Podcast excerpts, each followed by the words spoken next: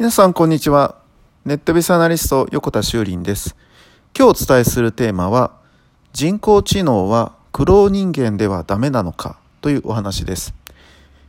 ずいぶん前になりますけど、えー、羊のクローンとかですね。ということが出てきた際に、えー、これであれば人間のクローンですね。えー、自分と同じ遺伝子を持つものが作れるんじゃないか？ということで、え、話題になったことがありますが、これは、あの、倫理上というかですね、えー、まずいんじゃないかということで、えー、クローンの人間を作ることは世界的に禁止されたわけなんですけど、でもこれを本当に世界中のどの国の人が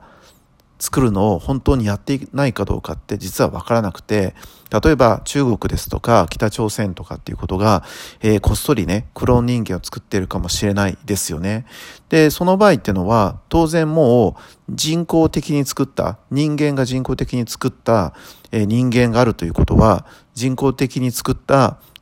脳、知能があるということになるわけですね。なので、えー、実際にもう、その技術的には、え人工知能、人工で作る知能っていうのは人間ができるわけだから、知能ももうできてるわけなんですけど、ではなぜそれではダメなのかっていうことなんですね。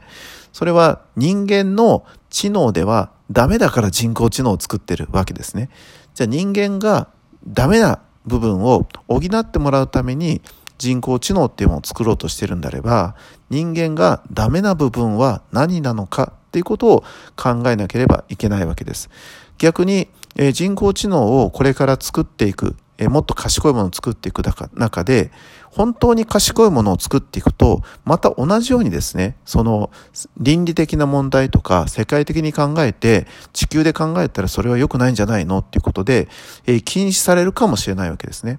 なので、その結局のところは、えっと、どういうふうな人工知能を作るかっていうのは人間が決めているわけなので、人間がその判断さえ間違わなければ、変な人工知能とか変なロボットができることは基本的にはないはずなんですよね。で、その、えー、倫理的な部分をどう考えるかっていうと、これはかなりですね、哲学的な話だったりとか、宗教的な話になって難しいことになってくるわけですね。でもその辺を考えなきゃいけないことになってきたのが、えー、昨今の人工知能の AI のですね、現状じゃないかなと思います。また、その辺について、えー、次回お話ししたいと思います。ネットエースアナリスト横田修林でした。ありがとうございました。ではまた明日。